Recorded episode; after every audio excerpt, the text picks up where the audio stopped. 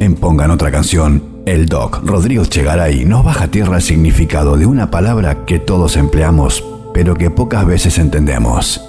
El doc Rodrigo Chegaray en Pongan otra canción. Hola, buenas noches, ¿cómo están? Bueno, hoy voy a hablarles del amor. ¿De qué es el amor?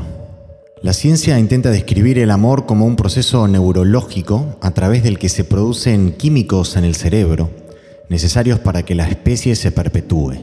Explican el amor como un conjunto de procesos biológicos inconscientes en los que los cerebros se escanean mutuamente, escanean sus cuerpos, perciben la fortaleza genética y del sistema inmunológico del otro, buscando siempre que la descendencia obtenga una buena combinación genética para la supervivencia y mejoramiento de la especie. Pero el amor humano no es solo resultado de un proceso químico de supervivencia, y de mejorar la especie. Este impulso es solo una de las manifestaciones de la naturaleza que nos empuja hormonalmente para reproducirnos.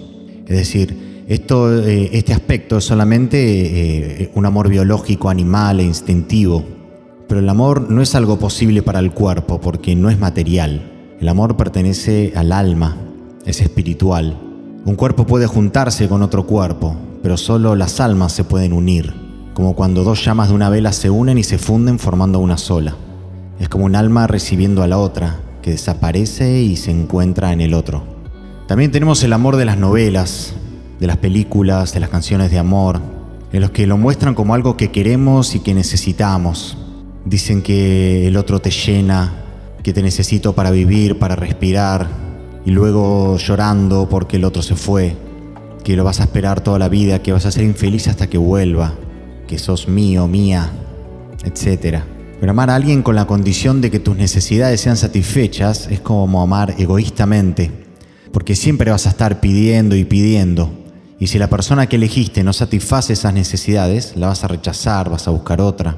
Y si la persona pide mucho y el precio se, se vuelve muy alto, podemos sentir que damos más de lo que recibimos y el amor puede disolverse. También el amor de una persona dominante puede consumir a la otra porque pide, pide, pide, como un vampiro. Pero el amor solo se da, no se pide. Es decir, sin se da sin esperar nada a cambio. No es una inversión en la que espero una ganancia. También está el dolor por la separación de las parejas, que es solo una incomprensión del amor, porque en realidad estamos emancipándonos para que cada cual siga su camino buscando nuevas experiencias, porque ya la felicidad no es posible estando juntos. Vi muchas personas totalmente bloqueadas por una separación durante años y años. Y realmente cuando les preguntas profundamente, en un estado de relajación, si amaban a esa persona, si aman a esa persona, y realmente no la amaban, no la aman, eran infelices con esa persona. Pero muchas veces estamos apegados por nuestra desvalorización o por el miedo de pensar que nadie más me puede elegir, que esta persona me daba lo que yo necesitaba, en lugar de pensar en lo que vos tenés para dar. Y cuando esa separación es a consecuencia de una infidelidad, por ejemplo, y nace el odio, el odio es amor invertido, pero sigue siendo amor, si no sería indiferencia. Y es poder trascender esto con compasión, perdonando, agradeciendo lo vivido, sea que sigan juntos o no, y dándote cuenta que tampoco podés eh, dominar y controlar todo lo que hace la otra persona. El amor no posee a nadie y tampoco puede ser poseído. Si queremos poseer al otro, vamos a estar siempre con miedo a perder porque todo es pasajero, nosotros somos pasajeros, las relaciones son pasajeras, todo es pasajero. Solo nos acompañamos un rato en el camino. Y se disuelve el miedo a perder cuando te das cuenta de que nunca estás realmente perdiendo. Ninguna separación es perder nada. Siempre ganaste, porque son todas experiencias de vida. Todo lo que viviste es algo que antes no tenías y que sumaste a tus experiencias de vida.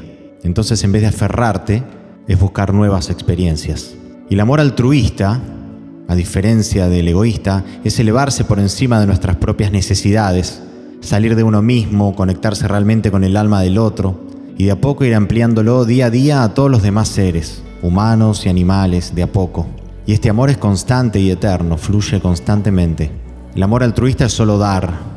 Nuestro amor es para el otro, no queremos nada para nosotros que no sea para los otros. Así tomamos conciencia de que dar al otro es como darse a uno mismo, entonces das por el hecho de dar, nada más. El amor es ayudar a otro a ser la mejor persona posible y aprender a amarla, sea lo que sea, haga lo que haga, amarla incondicionalmente. Es un trabajo, día a día, aprenderlo. Podemos rechazar las ideas de esa persona, pero no rechazarla a la persona en sí. Como dice Jodorowsky, es nada que agregar, nada que quitar. Amar no significa imponer a alguien lo que pensamos que es bueno para él tampoco, pero requiere intelecto, educación, límites, como un padre con un hijo, cuando lo corrige, cuando hace algo malo. El amor no es solamente amor hacia alguien, no es solamente tener éxito como una pareja y haber creado un ambiente agradable entre ustedes. Tiene muchos otros aspectos como el físico, el sexual, el emocional, el romántico, el intelectual, el espiritual, el divino. También se amplían otras manifestaciones más allá de la pareja también, como el amor de padres a hijos, la amistad, el amor hacia los animales, la naturaleza. Pero ¿cómo hacemos para amar a alguien que nos hace daño, nos golpea, nos roba, nos estafa? Obviamente este no va a ser un amor romántico, ni intelectual, ni de pareja. Esto requiere, requiere la comprensión de la oscuridad y el sufrimiento de esa alma y hacer el trabajo de transformar en compasión esa rabia que nos generó. El entender que esto nos tenía que pasar y que esa persona fue solo un instrumento de nuestro karma, de nuestro destino. Y esto requiere un trabajo espiritual muy fuerte y ese amor se expresa en el perdón hacia esa persona. El faro es Jesús cuando, estaba, cuando lo estaban torturando y matando, que pidió perdón por los soldados que lo estaban haciendo. Ese es como el faro, ¿no? Como el objetivo a tener. Y si solo haces tus emociones dulces, generas amor. No se trata de amar a alguien en particular, ni tampoco de que ese amor sea recíproco. Tengo amor, vivo en un estado de amor, y si viene alguien, lo voy a compartir con esa persona. Y si no viene nadie, me quedo sentado con los ojos cerrados y sigo siendo amoroso sigo sintiendo amor, sin ningún problema. Si el amor se tratara de una acción, lo mejorarías con la práctica, pero el amor no es una acción ni un acto, es solo un estado del ser. Siento amor, estoy acá y siento amor, esté con alguien o no esté con alguien. En última instancia, en realidad el amor es solo abrir tu canal entre la fuente y los demás seres. Se logra expandiendo tu sensibilidad y empatía cada día un poco más, ir transformando tu energía, tus pensamientos, tus emociones, tus actos constantemente. Es tomar conciencia de que sos solo un canal de energía entre la fuente y los demás seres, animales y naturaleza incluidos. De esta manera, como sos solamente un canal, el amor fluye en forma circular, de arriba hacia los demás, de los demás hacia vos, hacia arriba, circula simplemente a través tuyo.